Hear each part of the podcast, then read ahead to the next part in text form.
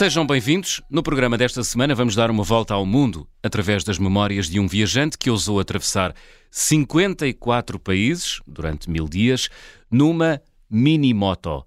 Foram cerca de 80 mil quilómetros, com muitas aventuras, algumas delas contadas no livro Volta ao Mundo de Mini-Moto, que acaba de editar. André Souza, bem-vindo às Conversas do Fim do Mundo. Antes de mais, muito obrigado pelo convite, muito boa tarde a todos. Ora, essa era um namoro antigo, não é? Já andávamos a conversar há muito tempo. É verdade, vim cá antes deste mediatismo todo e destas histórias todas, capaz de lançar um livro, Uhum. mas já é uma relação antiga e fiz questão também de vir aqui por isso mesmo, por este carinho que tenho pelo João e de ter Eu, estado obrigado. aqui logo no início. Mas trata-me por tu, caramba. Aí na, na rádio pensei que tinha que ser por você. Não, não, isso não. brincadeira, brincadeira. Olha, vamos falar desta moto que te levou a viajar por 54 países, 800, 80 mil quilómetros, mil dias de aventura e superação. Super tramoço, uma moto amarela. Porquê é que decidiste viajar nesta, nesta moto que é um modelo muito particular, uma moto baixinha, não é? O desafio foi exatamente ser a primeira pessoa a dar a volta ao mundo Uhum. numa mini moto. Nunca ninguém o tinha feito, então eu decidi. Nunca, nunca. Nunca, com uma mini moto, nunca ninguém o tinha feito. Então eu decidi, vai ser com esta, gostava o pioneirismo, inspirar outras pessoas, é sempre o meu grande objetivo, é provar que era possível, com a moto mais pequena, dar a volta ao mundo. Ou seja, com um budget que eu tinha de 20 euros por dia na altura, Uhum. dizer assim, não é preciso ser rico, ir com uma topo de gama e damos a volta ao mundo. Lógico que facilita muito, mas a coragem, eu acho que é a primeira coisa para dar o passo e arrancar. Claro e que sim. Mil dias a seguir cheguei. São e salvo. 20 euros por dia era o teu orçamento. Ah, mas houve dias em que tu nem sequer gastaste um cêntimo, não foi? Claro, houve dias que gastei muitíssimo. Sim. Isto não inclui transportes da moto, porque aí torna-se é ridículo. Aí, Aí é sempre a torrar, tinha é? de ter apoios, claro. Custa mais que a própria moto. a moto é tão pequenina.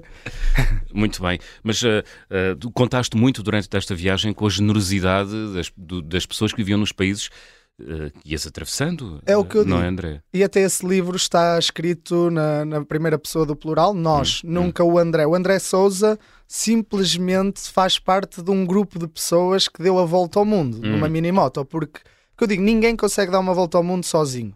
Seja quem for, nem que seja a pessoa mais capaz, não consegue. E então eu agradeço a todas as pessoas que apareceram no meu caminho, que me ofereceram um almoço, que me deram uma dormida, que me seguiam e mandavam uma mensagem que eu lia aquilo e dizia: Eu tenho que terminar isto. Não posso regressar a casa durante três anos, mas eu vou conseguir fazer isto. Então a viagem nunca foi do André Souza, foi de todos que apoiaram, os Uhum. patrocinadores, seguidores, todos. Quando saíste ah, de Portugal, ah, de- da cidade de Avis, ah, no dia 12 de julho de 2020, já sabias que ias por três anos? Não, tudo estava planeado para ir durante dois anos e estava previsto arrancar a 25 de março. Uhum. que são exatamente 15 dias depois do início do Covid, a primeira onda, do primeiro lockdown que tivemos. Quando nos fechámos todos em casa. E eu foi? fiz uma promessa, todos em casa, eu com tudo organizado, uma banda de música contratada, um evento gigante contratado. Eu assim, não é possível.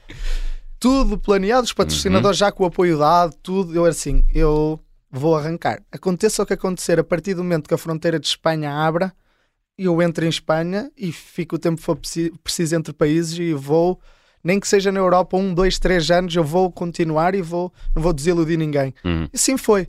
Isto foi uma semana exatamente a seguir a abrir a fronteira de Espanha com Portugal. Foi só o tempo de organizar eh, a partida.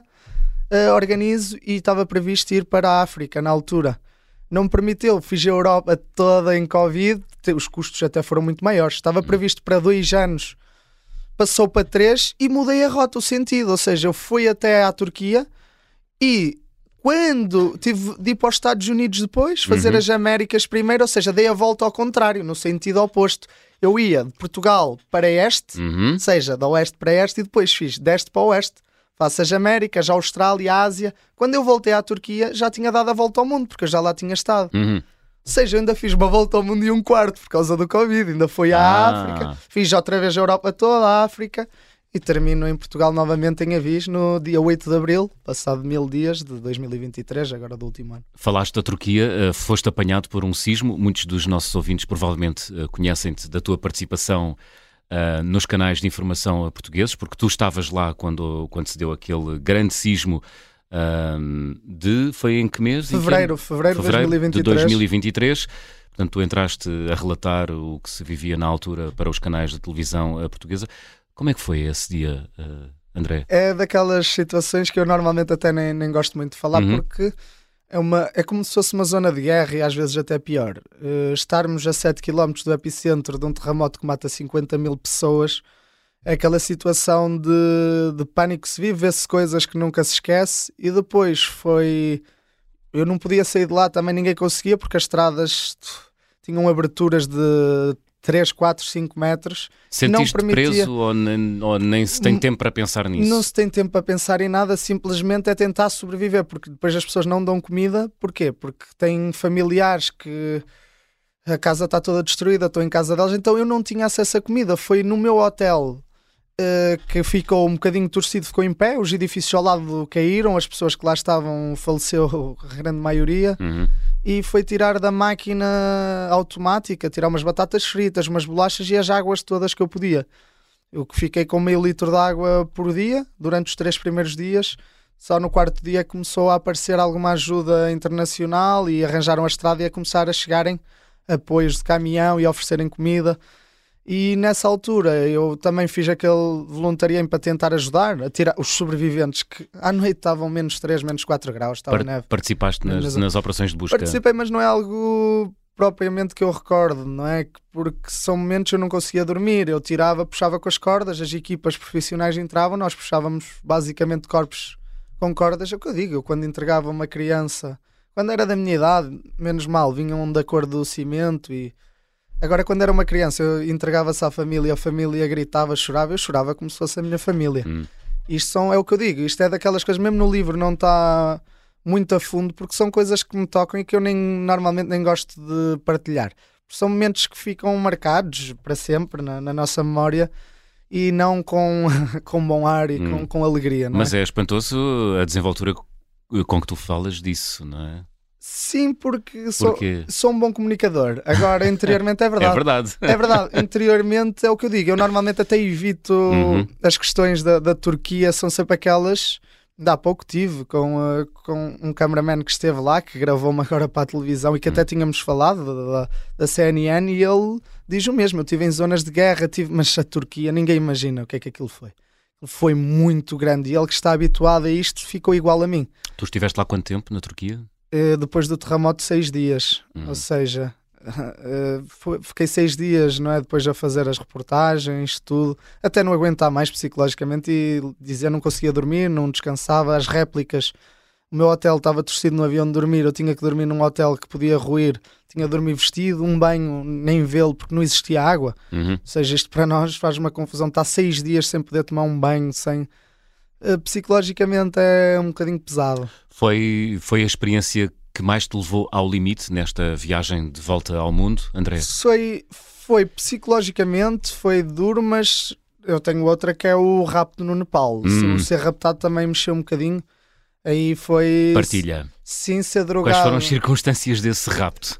Eu vou dar assim uns highlights uhum. só, porque é uma história assim de meia hora e tá, essa está toda descrita no livro. No livro que é estar num hotel, chegar ao Nepal, a minha moto chegar naquele dia, eu ir ao, ao aeroporto levantar a moto, porque vinha da Tailândia, temos entre a Tailândia e o Nepal, temos ali Myanmar, que está em guerra civil há vários anos, não se pode passar, então 3.500 euros para mandar a moto, ou 4.000 euros, só da Tailândia ao Nepal.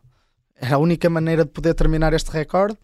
E eu vou receber a moto, chego ao hotel, um francês que eu nem conhecia, que hum. estava no hotel, Começamos a conversar e ele convidou: Olha, hoje joga a França para a Copa do Mundo, vamos ali a um barzinho só beber uma cerveja e ver o jogo. Uhum. Eu, claro que sim, foi. Bebi duas cervejas, acordei a uh, três horas e tal de viagem de carro, ah. no meio dos Himalaias, uh, num carro. Depois isto tudo se desenvolveu, descobri que tinha sido drogado na bebida, reagi, uhum. levei uma carga de, de, porrada, como se diz em bom português. Pancada. e uh, abriram uma cabeça em três sítios. Ai. Foi, eles achavam que eu ia morrer, eles fugiram, uh, assim mesmo, olha, agora já não serve para nada. Uhum. Eu consegui levantar-me, todo atordoado, chegar a uma estrada, levaram-me a um hospital numa carrinha de caixa aberta, em hipotermia Então os dias seguintes a este rapto, isto depois tem muita coisa no meio, a mesma meia hora, histórias mirabolantes, Uhum. mesmo loucas. Como aconteceu isto tudo, é mesmo ridículo. E então, quando acordo no outro dia, não é? É quase, para além da ressaca da droga que dão, não é? Hum. O cérebro totalmente. É muito mau. Uma pessoa fica ali com uma depressão ali. Como é que isto E provavelmente também atordoado da pancada, não é? Sim, tudo, todo cozido, sem ninguém, num hotelzito no meio do, do Nepal ali, que saí do hospital e ir para um hotelzito e estar ali que não me poder mexer, Hum. muito mal, Uhum. informar a família que ninguém sabia de mim há dois dias. E esta parte também foi bastante difícil do, do De rap. gerir. Sim, sim, psicologicamente, pois já são as melhores histórias. Mas os dias seguintes são duros. Pois são boas porque sobrevivemos, não é? Claro, claro. E eu já ando a arriscar um bocadito, já ando a arriscar um bocadito. Tentaram matar três vezes na viagem sem eu fazer nada agora. Que foi? Agora imagina. Três. Eu, sa- eu Três sabia vezes. de uma, agora Não. três. Foi esta depois do, do rapto eu consegui. Uhum. Foi ridículo até. Quando eu estava no chão cheio de sangue, só havia um que Lá, falava lá no inglês. Nepal. Sim, lá no meio dos Himalaias, quando eles me batem e eu estou no meio do chão, eu virei para o único que falava inglês, que era um rapaz de 1,80m, rastas. Ou seja, era, tinha uma fisionomia que era difícil de esquecer. Mas era, era nepalês? Uh, depois era indiano, depois eu descobri, Uhum. mas eram indianos. Uh, havia nepaleses indianos, mas a maioria indianos. Uh, eu virei para ele e disse: Epá, para que é isto tudo? Pá, vais à internet e metes Around the World on a minibike e vais ter notícias em todas as línguas sobre esta volta ao mundo tentar ser a primeira pessoa. O rapaz ouviu aquilo, fugiu. E não é que ele chegou a casa e pensou: agora quero ver se ele morreu ou não morreu. E seguiu-me no Facebook. eu mal vi, eu mal vi. Um rapaz, Portanto, rastas e com um revólver, uma Sim. pistola a apontar para a câmara, era a foto de perfil dele. Eu era assim: é este, foi só ir à polícia. Olha, este é o primeiro, meu amigo. E comecei: olha, o bar Foi. foi, este, câmaras do bar. Pumba, vi a, a miúda que me drogou, tudo que nem falei com ela. portanto, todos eles tiveram uh, uh, uh, a imprudência de te seguir depois nas redes sociais. Não, só aquele. Então Ah, só aquele aquele. foi. Apanhamos logo o grupo, todos Depois tinham foi um cadastro. o novelo, não é? Depois foi puxar o novelo, depois a matrícula do carro onde me meteram, era, ainda por cima era um táxi onde um deles trabalhava. Portanto, olha, aí está um benefício das redes sociais. Depois depois é que queriam-me matar, porque eu fiquei sete dias, autodetenção, tudo. E depois a polícia disse assim: "Ó, André, vais ter que ir embora que eles vão te apanhar. Pois. E eu aí tive que fugir. A outra foi quando foi preso no México, que é a história exclusiva do livro, que ninguém, toda a gente sabe que eu fui preso, ninguém sabe porquê. Hum. Em Sinaloa, num, num dos estados mais perigosos do, do México, da terra do famoso El Chapo, El Chapo Guzmán. E então, e outra foi na Grécia. Uma questão também muito louca que salvei um senhor e depois queriam matar. Mas não vamos a essas histórias. Porquê? Porque são sempre histórias assim eh, loucas. Muito bem, a, a do México deixamos para os leitores, mas já agora gostava de que partilhasses com os ouvintes da Rádio Não, não, Observador. não vamos contar essa. não- também está no livro. Também está no livro. Também ah, tá no bem, mas livro. depois vendes o livro com a, Vamos- com a do México. Vá lá. Podemos ir a outras interessantes. ah, tu és um esperto. mas, eh, mas eh, portanto, há então responde-me a esta pergunta. À terceira vez na, na, na Grécia já tinhas ferramentas dentro de ti que te permitiam lidar eh, com uma ameaça de morte de outra forma ou nunca se aprende? Não, e porque essa foi logo a primeira. Essa Ah, foi logo ok, no início da pronto, viagem. ok. Depois foi México, depois foi Nepal. Foi Ok. a última vez. Ah, então, Depois- então faço a pergunta ao contrário. No Nepal já tinhas desenvolvido ferramentas que te permitiam encarar a ameaça de morte de outra forma? Ou seja, quando nos querem matar, eu aprendi o truque: é fugir sempre de madrugada. O resto do pessoal está a dormir, quando te forem a querer apanhar, já lá não estás. Essa eu aprendi. E cumpri sempre. Sempre 5 da manhã está o André a arrancar. Uhum. Com a sua mini moto, ou uma média de 50, 60 km hora. Lá vai ele por ali fora. Muito bem, estamos a falar da mini moto, uma, eh, uma moto pequenina a- a- a- que tu apelidaste carinhosamente de super tremoço. Porquê? Qual o nome mais português que termoço? Termoço é uma coisa super tradicional portuguesa Pois. que só nós entendemos Podia ser, então. podia ser a super desenrasca. Sim, mas Ou a super desenrascar. Mas isso há em todo lado, no mundo inteiro há desenrascanço. Agora o termoço é aquela coisa. Ah. E depois a moto era amarela, não é? Daí o Uhum. termoço. E também vem de uma anedota que quando eu era criança, muito ridícula, que eu nunca entendi aquela anedota, que é. Era miudito com 10 anos e os miúdos diziam assim: o que é que é um ponto amarelo no meio do universo? E toda a gente é um super termoço. E aquilo ficou-me para sempre no cérebro, tão seca, tão ridícula.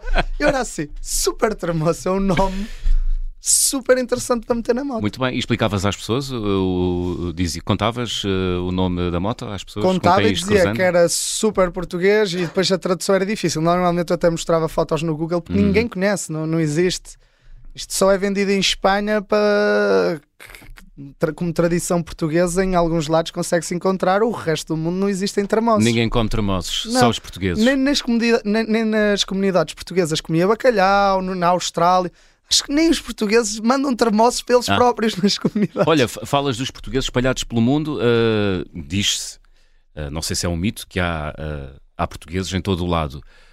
qual foi o português mais isolado que tu encontraste nesta, nesta volta ao mundo, André? No meio, no meio da Bósnia, Sim. encontrei um português que foi para lá para a guerra, na altura da guerra uhum. com a Sérvia e. Uh, Foi para lá para a guerra para combater? Para combater, para combater? tropa especial. Ah. E conheceu uma, uma, uma senhora bósnia e casou, hum. teve filhos e ficou em Trebinha, que é um, ainda é República Sérbica, que pertence, tem uma liderança ali sérvia, uhum. porque a Bósnia está ali dividida em três partes e está uh, na República Sérvica no meio do nada e tem francesinha, que é o meu prato preferido, e o galo de Barcelos ali em grande na entrada. Então, deixa-me perceber, uh, esse português tinha nacionalidade sérvia ou não, bósnia? Não, nada. mas é um português de gema. Português para... de gema que foi lutar, ou seja, com as tropas portuguesas, que até houve alguns que faleceram na altura e há lá um monumento. Ah, foi participar nas na operações de manutenção de paz. Sim, é na isso? altura. Ok. Que estava, tínhamos a guerra, que a Sérvia não é ali da... Uh -huh da antiga Jugoslávia e foi complicado e faleceram alguns portugueses. Ele estava era um, nessas era um equipas. português, um militar que foi participar Exatamente. numa operação de paz Exatamente. nos Balcãs, ficou lá, abriu um restaurante, era isso? Exatamente. Que serve francesinhas. Exato. Como é que se chama francesinhas nessa República ele do, mete do mesmo Ele mete mesmo francesinha e depois mete a tradução na, na língua. não é em português. Panadinhos, escrevia mesmo panadinhos. Ah. Depois explicava o que é que eram os panadinhos. E eram boas, são boas as francesinhas? Servidas Sempre. por esse português? Nunca comi uma, uma má francesinha. Quem faz francesinha sabe o que é que está a fazer. e tenho outro que foi Sim. na Bolívia. Hum? na Bolívia, no meio da Amazónia, em Rurrenabaque, no meio da Amazónia boliviana, uhum. um português também casou com uma boliviana e ficou no meio da Amazónia. Abriu um hostel com a mulher, ah. ficou ali no meio do nada. Tu não, não sabias que esses portugueses existiam? Não, não cheguei calhou. lá e calhou. Depois tenho muitos convites portugueses e as comunidades, mesmo uhum. na Austrália, nos Estados Unidos, recebem-me espetacular. Muito bem, vamos continuar a falar da tua viagem de volta ao mundo, mas antes abrimos o álbum de viagem.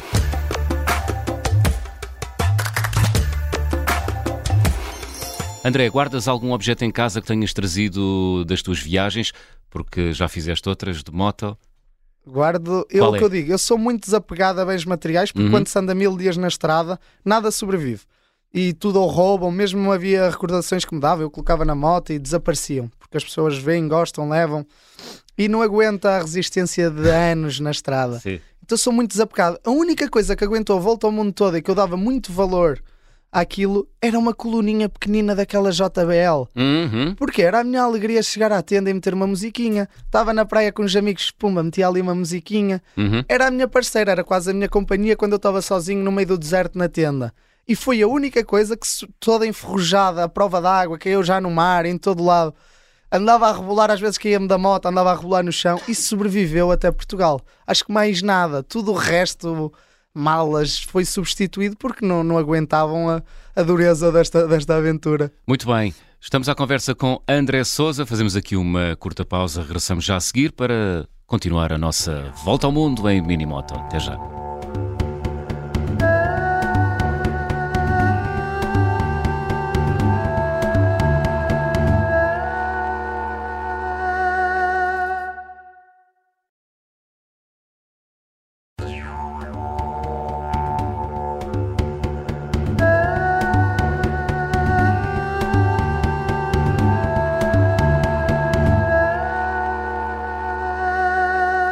Segunda parte das conversas do Fim do Mundo, esta semana com André Souza. O André deu uma volta ao mundo em minimoto, 54 países, 80 mil quilómetros, mil dias de aventuras e superação, muitas histórias que incluiu num livro que acaba de editar, de cerca de 170 páginas pela oficina do livro.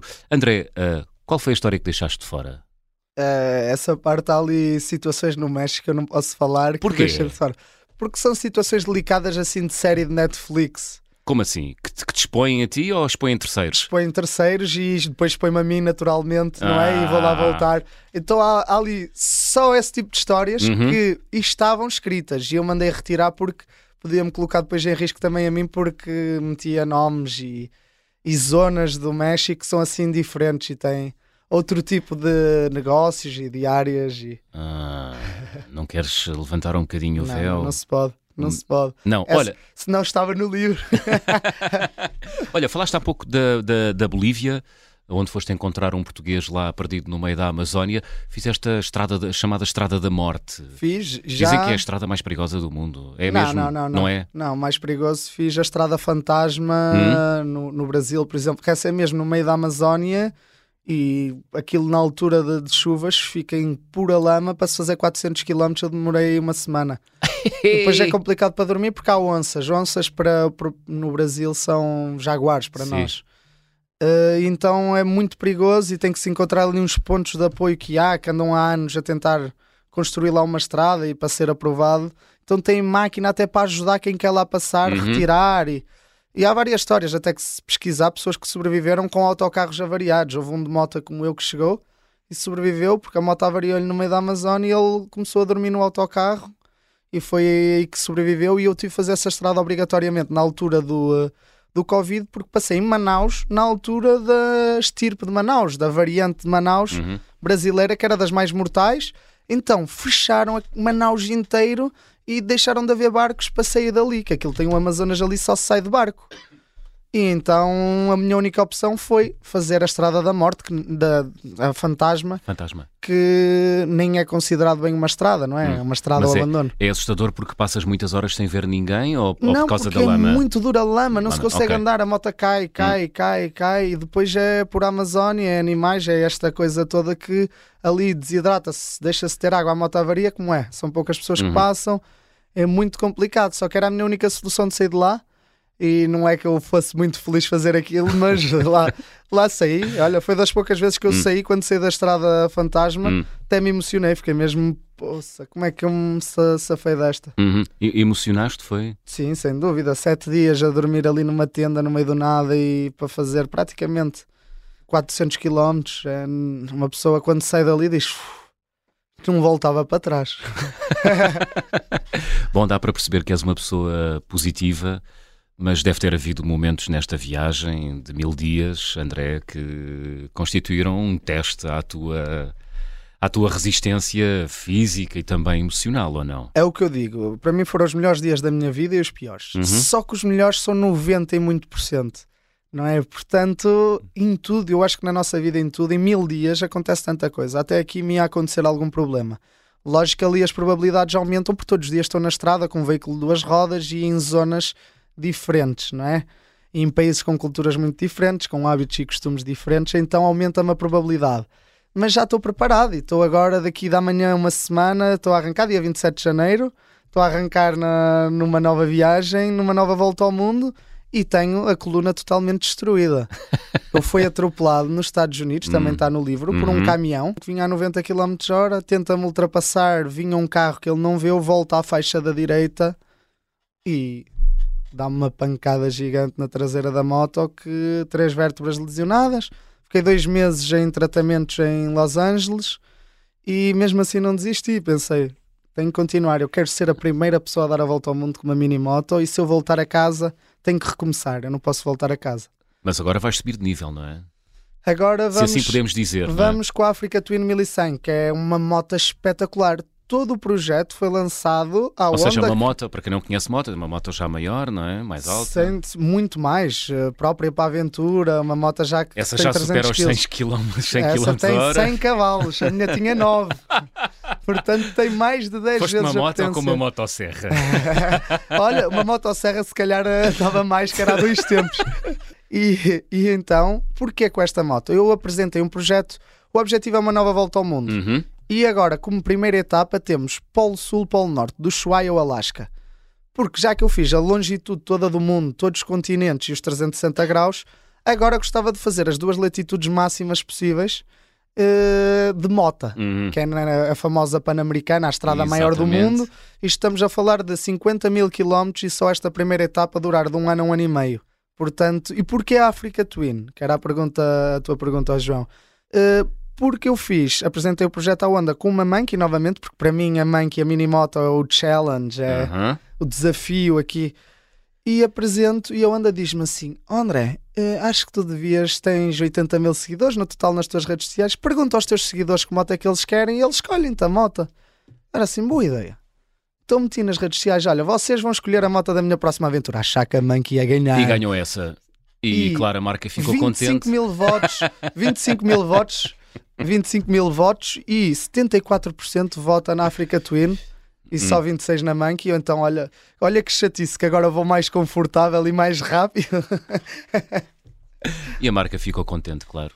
Um Não modelo- sei, tem um- o tem um custo modelo também é novo. muito maior da Ah, moto. isso para eles né? não é nada, não te preocupes. Mas eu, eu é que fiquei contente por um Olha, lado. Ahm, dos 54 países que visitaste, eh, percorreste, atravessaste nesta viagem eh, de volta ao mundo de Minimoto, qual era aquele onde tu regressavas já amanhã, se te pudessem dar um bilhete de avião? É para onde eu vou. Eu sou fã, muito fã da- das Américas. Uhum. Eu adoro um Brasil. Mas dentro das Américas, Brasil, Brasil. Colômbia, México foi a maior surpresa mesmo os Estados Unidos. Nós temos uma ideia muito errada dos americanos e americanos são uma simpatia em todo lado. Eu parava para almoçar, eu acho que nunca consegui pagar um almoço porque havia sempre alguém que via uma matrícula europeia e chegava lá e, e são muito simples, não é pois e aquela depois coisa. com, esta, com esta moto, que para, para, para os padrões dele deve ser uma espécie de brinquedo, não é? Claro, Eles achavam piada. Muito Digo peculiar. eu, não sei. Claro, Sim. mas, ou seja, na Europa era a mesma moto ou tudo, e na Europa eu acho que é o continente mais frio que eu já estive. Uhum. Acho que os europeus são muito mais ambiciosos, pensam muito mais em si próprio do que qualquer outro continente. Nós pensamos muito no sucesso, numa ambição profissional, tudo, e nunca pensamos no ajudar o outro. Nós ajudamos na altura de Natal. no- Agora, no dia a dia, nós vemos alguém na estrada e não- nunca vamos ali, olha, ofereço-te o almoço. Nos Estados Unidos era uma loucura. Era um... E convidava, olha, dormes em minha casa, tu Mas estás a nos Estados viajar. Unidos, eh, nas grandes cidades também. Nas grandes cidades do Sul, normalmente é lógico, é como eu digo, qualquer capital do mundo, normalmente as pessoas são mais frias e estão mais dedicadas ao Uhum. trabalho e na sua rotina não ajudam tanto. Uma loja, Los Angeles, um Nova York, lógico, não acontece tanto isto. Agora, todo o resto dos Estados Unidos acontecia. Eu fiz eh, 20, 24 estados, se não estou em erro. Uhum. 13 mil quilómetros nos Estados Unidos durante 4, 3 meses a andar, 2 meses internado. Ou seja, passei 5 meses lá. E adorei. As pessoas brutais, super simpáticas. Eu tinha aquela ideia que nós temos do o estereótipo American Idiot. Aham. E não se reveu. Adorei aquilo. E o México, depois que eu não esperava nada do México, era assim, agora perigoso, vou Sim. andar ali cheio de, cheio de receio em todo lado, a ter certos cuidados. E não. Igual recebiam espetacular, convidavam para tudo. Mesmo em Sinaloa. Mas aí tem, aí tem que comprar o livro. Foi preso, foi terrível, mas mesmo assim, antes de ser preso, tinha estado com pessoas brutais e dormi em casa delas. Há gente e- boa em todo lado, não é? Ou Sim, não? mas ali aquelas zonas têm maior porcentagem. Eu falo em porcentagem. E ali, opá, espetacular. E a América Latina é aquilo que os Estados Unidos, as pessoas têm uma capacidade financeira Hum. superior Uhum. e ajudam. E depois, o resto da América Latina é não têm, mas dão tudo. Se eles tiverem, e aconteceu-me no Equador, estar em casa de uma família que é uma casa que para nós é uma sala, terem cinco filhos, cama do próprio casal ser na cozinha e ser uma cama de, uma cama de solteiro, que eles saíram da cama de solteiro, deram-me a mim e foram dormir com os filhos para, para os belichesitos dos filhos Hum. e eh, chegarmos à hora de, de jantar, arroz, plátano frito, que é como a banana frita e feijão, e só a minha que meteram um pedaço de carne, porque eles não comiam carne porque a carne é uma comida cara, Hum. É um luxo? é um luxo. E eu disse imediatamente, ora assim, eu nem morto comer este pedaço de carne. Se é para comer, dividimos por todos e todos comemos um bocadinho. Eu não a como. Sim. E é o que eu digo, são aquelas pessoas que às vezes eh, valem muito mais qualquer dinheiro, qualquer bem material e que nos enche o coração. E estar ali um bocadinho a conversar com eles e poder partilhar um bocadinho de Portugal, do que é a Europa, de uma certa. Provavelmente a maior parte das pessoas com quem te encontraste nem sabia ou sabia onde é Portugal. Sabia. Sabia. E eu acho que o nosso maior embaixador é o Cristiano Ronaldo e meteu-nos muito no mapa e aconteceu-me coisas como na Indonésia. estar ali com a polícia e eles a reclamarem comigo que era preciso um documento, que eu tinha aqui não sei aonde, não sei quantos quilómetros para ir buscar o documento e implicarem, a partir do momento em que eles dizem, mas de onde é que és? Portugal. Eles não, Cristiano Ronaldo, dá para tirar uma foto. Meu. Esquece lá o documento, pá. A gente quer uma foto. Eu nunca conheci um português, meu. Conhece o Cristiano Ronaldo? E eu digo sempre: é pá, não é meu amigo, mas já foi ver, já ouvi, não é? Vou ver os jogos e tal, já ouvi nos jogos. Deixa-me tocar em ti. e eles Quase. tiram fotos, é mesmo Incrível. o delírio de ser português. Eu é agradeço o nosso maior muito, embaixador, pá. não é? Eu agradeço muito e há é provavelmente, é provavelmente, não deve ser mesmo, é mesmo o português mais citado em todo o mundo, não é? E meter-nos no mapa e opa, é fenomenal termos um português que nos possa marcar tanto o país uhum. e positivamente. Muito bem.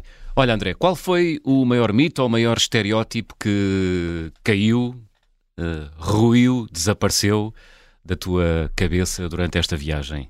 Eu ia mais para um Paquistão. Uhum. Eu tinha a ideia Paquistão só terroristas, sim. Há uma zona que eu fui obrigado a ser escoltado durante 1500 km que a polícia vai de metralhadora todos os dias, dorme à porta do hotel, que tem hotéis específicos. Quando não há hotel, tem que dormir nas, nas estações da polícia, nas quadras da polícia, nas prisões, eh, ia dormindo naquelas zonas. Uhum. E o resto do Paquistão, as pessoas super simpáticas. Aquela zona é escoltada e as pessoas são boas, só que é uma zona muito próxima ali ao Afeganistão que tem 30 e tal grupos terroristas. Todo o resto, ali encostado à Índia, Lahore, Islamabad, a capital, construída de raiz, basicamente, para ser capital, como hum. acontece com Brasília, uma cidade super organizada, as pessoas super simpáticas, com tudo. Portanto, e eu tinha aquela ideia do Paquistão que era mesmo quase uma zona de guerra. Tem zonas assim piores, mas e as pessoas nunca imaginei que eram tão hospitaleiras, uhum. tão uau, como no Irão. Tu chegaste a entrar no lado. Afeganistão ou não? Não, não. Afeganistão okay. também não se pode. Afeganistão e Síria são dois uhum. que não, não emitem vistos. Uhum. Eh, entrei, fiz Irão, Paquistão, Iraque e depois subi para a Turquia, que foi quando aconteceu o terremoto ali encostado à fronteira da Síria. Ok. Olha, e qual foi a maior surpresa desta viagem? A maior surpresa eu acho foi ter criado famílias no caminho. É sério. Pessoas que eu ia ficar uma noite, acabava por ficar 15, uh, eh, como foi o caso de um americano em Dallas que me recebeu em casa. Tinha um museu com 72 motas dentro de casa. Uau! E tínhamos muito em comum, a paixão pelas duas rodas que nos unia e ele começou a considerar-me como um filho adotivo. E no aniversário de 72 anos dele, esteve aqui em Avis, no dia 8 de Abril, a receber-me. Veio dos Estados Unidos de propósito Uau. só para estar cá e ver-me a chegar. A sério? São coisas que enchem o coração a qualquer um e é o claro que eu digo. Sim. Eu viajo por pessoas. Não é por edifícios antigos, como eu digo. Uhum. Ou seja, eu visito os monumentos por cultura histórica de cada país e para a minha cultura geral. Agora, o que me move a viajar são pessoas e experiências. Então eu baseio muito na relação interpessoal e para mim é o que mais me enche e o que me move. Muito bem. Falaste do regresso. Uh, como é que foi esse dia? Como eu... é que se lida, como é que se chega ao fim de uma viagem de mil dias, André Souza? Quando eu cheguei à fronteira no dia antes do domingo de Páscoa, que é um dia difícil para qualquer pessoa que quer estar em casa com a família, e tinha mais de 500 motas na fronteira de Espanha, não é no, no lugar do evento, à minha espera. Eu fiquei pasmado, eu era assim, isto não é possível. Uma pessoa fica toda arrepiada, hum. fiquei todo dormente Choraste. e quando cheguei à Avis, passei os arcos, não aguenta. E eu não choro, eu sou aquela pessoa muito os arcos, fria. A, a, aldeia dos arcos? Não, não em Avis tem o arco da, da Câmara Municipal, okay. que foi de onde eu parti. Sim. Então, de onde eu parti, quando eu vi que cheguei, aí vi o meu pai, que não via o meu pai há três anos, Uau. né?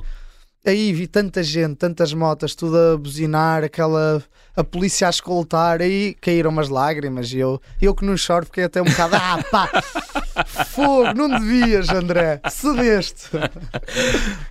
Foi, foi o único dia em que choraste destes mil? Viagem? Não, olha, como te disse há pouco, caíram umas lágrimas quando saí da Estrada Fantasma, uhum. mas foram, olha, foi das poucas vezes. Não me lembro de mais, assim que me tivesse emocionado, assim. Uhum porque é raro, eu evito. Sou aquele, aquele estereótipo de pessoa que não, não podes, não podes chorar. Olha, estamos a chegar ao fim, uh, ainda não temos tempo. Uh, gostava de falar da tua viagem de 2018. Fizeste uma viagem de uh, eh, 120 dias, percorreste 11 países da América do Sul, não foi? Exatamente. Deste o nome a este projeto The Lost Moican Adventure. Fica para outra oportunidade. Quando regressares da tua nova volta ao mundo, que vai começar daqui a uma semana, estamos a chegar ao fim, André. Vamos fazer check-out. Vamos lá. Vou-te pedir para completares as habituais frases do programa. André, na minha mala vai sempre. É o que eu digo, não sou muito de Sim. bens materiais, mas é a minha coluninha que falamos já há um bocado. Essa tem que ir e que vai se- outra vez. A que sobreviveu, não é? A viagem com mais peripécias que realizei até hoje. É, sem dúvida, esta volta ao Esta, mundo. Esta claro. é, é imbatível, acho eu. Mas a, a outra anterior, a 2018, também teve momentos eh, tensos mas e é o que periclitantes. Eh, Sim, só que em mil dias também a probabilidade é maior. Aconteceram muitos mais. Isto de ser preso, raptado, atropelado, é imbatível. E terremoto, Está tudo no livro. está tudo. O carimbo de passaporte ou ou o visto mais difícil de obter, De onde falamos, Paquistão. Muito difícil, mas valeu É- a pena. sem dúvida. E é preciso um advogado, é preciso ali cartas de chamada, um problema grande, mas foi possível. Lá se fez. A recordação de viagem mais cara, Olha, quando eu fui atropelado, não foi eu que paguei, mas o seguro do caminhão pagou 40 mil dólares. Ui! Portanto, é uma, uma recordação na cabeça bem cara. e nas costas, está aqui marcada. Vou levá-la para sempre comigo. As três vértebras lesionadas. a refeição mais estranha, qual foi? Olha, comer pitão. Pitão, uma cobra, uma cobra. a pitão na Indonésia. Na altura das cheias também não havia comida, não havia, os caminhões não passavam, mataram uma pitão de 2 metros com caril. Arroz também está tudo no Instagram, no Ride That Monkey, que é a Uhum. minha página. Também para quem quiser seguir. É bom, pitão? É, é bom. É tipo, um- parece um frango ali. Uh. Não é, não é nada mau, a sério. Com caril, sabe a caril? Olha, gostava de viajar com. Eu gosto muito de viajar sozinho, mas se eu escolhesse uma pessoa, acho que ia assim para um Valentino Rossi, que é aquele ídolo das motas. Ah, ok. Iria assim para o lado do motociclismo, que, que me apaixona. Portanto, escolhia o italiano. E Ias na mesma moto ou em motas diferentes? Em motas diferentes, em motas diferentes. André, chegámos ao fim. Ah, que música escolheste para fechar a conversa do fim do mundo desta semana? Eu é sempre o homem do leme de e pontapés, que é a letra que representa a minha Ouvi- aventura. Ouviste muitas vezes essa música Sem dúvida, e e pontapés foi o que eu pedi à banda no meu regresso. Tenho que tocar todas de e pontapés. Uns aninhos 80 ali no meio, mas de resto, tudo o que tiver em e pontapés. André, boa sorte para a tua nova volta ao mundo, que arranca no próximo sábado. Vai Muito com obrigado. calma. E agradeço a todos os nossos ouvintes e digo, quem quiser seguir eh, no Ride That Monkey no Instagram e acompanhem a nossa nova volta ao mundo e no YouTube também vamos investir. Muito obrigado a todos. Boa viagem, André. Estamos de regresso de hoje a oito dias. Homem do Leme, chutes e pontapés a fechar a conversa do fim do mundo desta semana. Sejam bons e boas viagens. Sozinho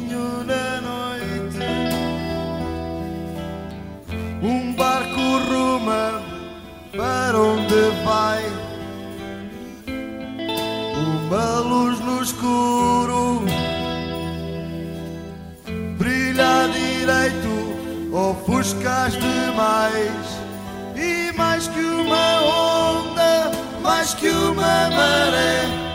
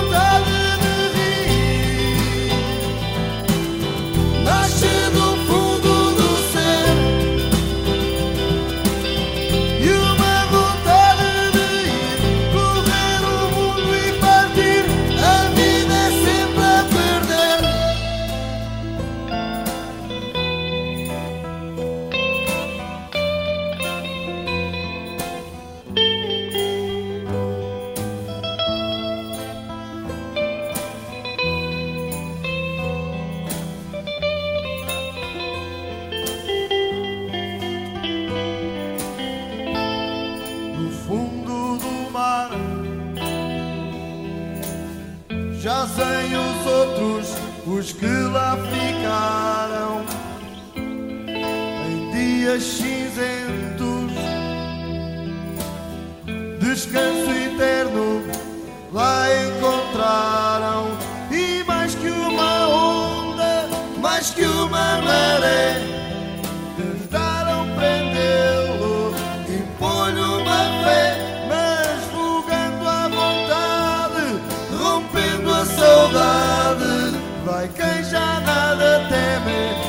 Teme,